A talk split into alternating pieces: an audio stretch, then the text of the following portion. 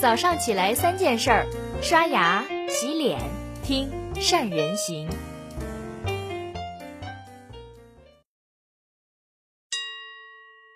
大家好，我是善人。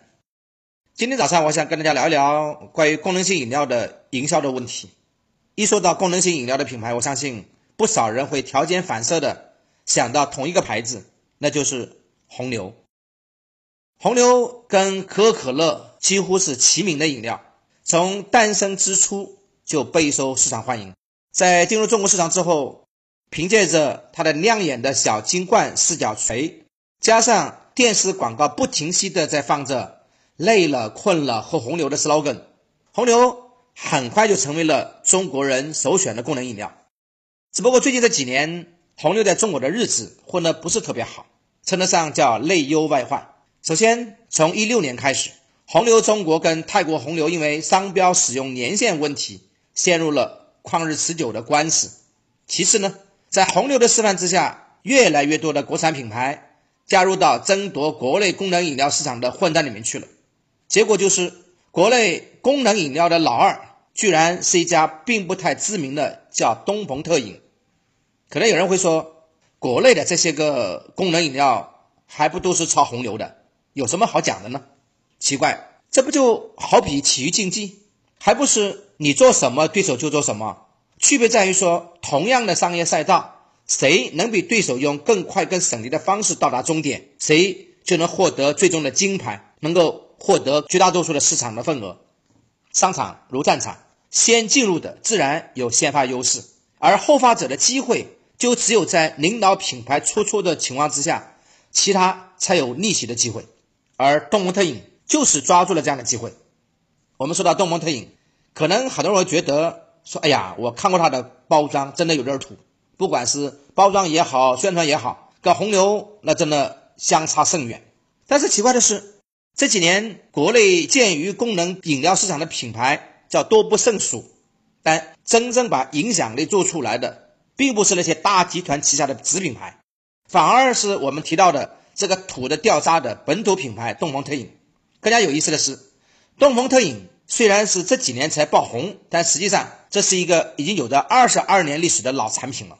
当时的东鹏特饮还不是它的母公司叫东鹏饮料的主打的产品，当时的东鹏饮料是一个国企，在深圳。零三年甚至遭遇了业绩滑坡，甚至公司很难经营维持的状况，后来被宁氏兄弟接管了。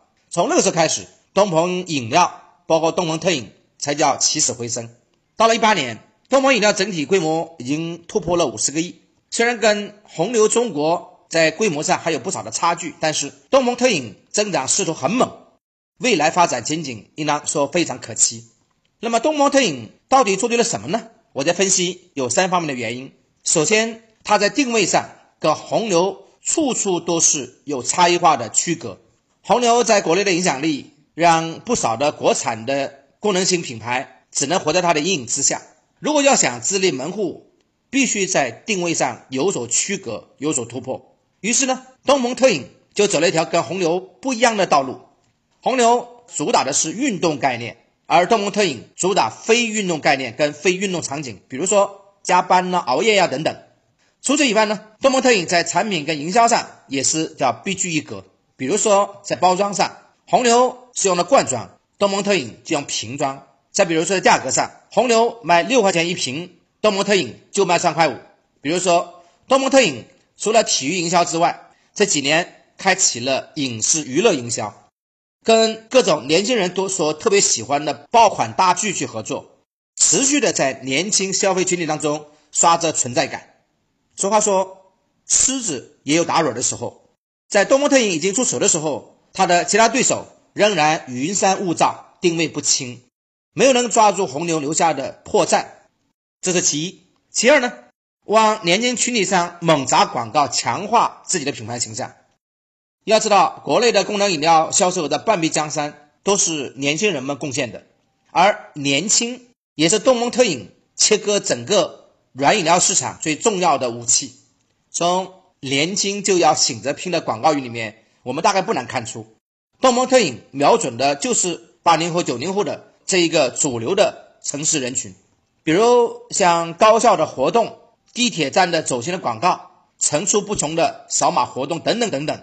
东蒙特饮通过各种的线上线下的差异化的营销，拉近了跟年轻消费群体的心理距离，快速的融入到他们的消费选择当中，进一步建立了自己独特的品牌壁垒。最后，比起主动进攻，还不如在强者面前静待良机。多蒙特影除了打法很聪明，他的作风也很稳健。他很少去正面向红牛进攻，毕竟自己羽翼未丰的时候去跟红牛斗，毫无疑问那叫以卵击石。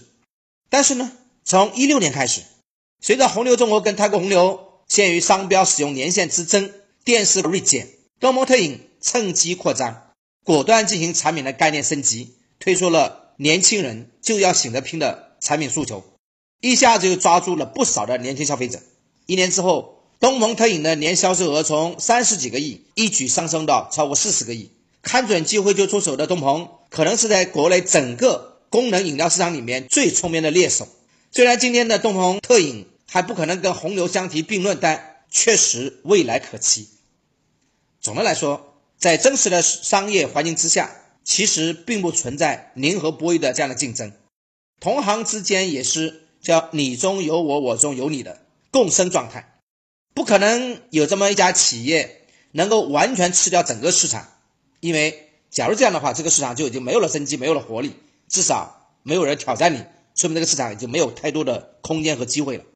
东鹏特饮的成功，很大的原因归功于它的差异化的定位。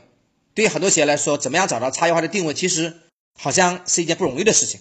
但是东鹏特饮不管是产品定位，价格定位还是市场拓展，实际上都是以一种叫逆向思维的方式来做的。你没用的概念，刚好就是我想要的；你没有涉及到的人群，刚好就是我想要的。东盟特饮在推出之前，曾经在东莞市场去做试点。宁氏兄弟告诉团队说，如果在东莞销售额不过一个亿，就不向全国市场去推。我想，如果没有通过大量的市场调研，去找出区别于别的饮料品牌的差异点，再利用这个差异点去定产品、定价格、定渠道，东鹏也不可能一举引爆全国市场，能够去从红牛口中去夺食。有时候逆袭的路可能不在前方，可能就在你的身边，就在你的头顶上。好了，这是今天三人行跟你分享的所有的内容了。祝福每一个企业都能够在市场里面瞄准机会。尤其在竞争对手有风险的时候，能够勇敢冲上去抢夺市场，让企业成长的更快。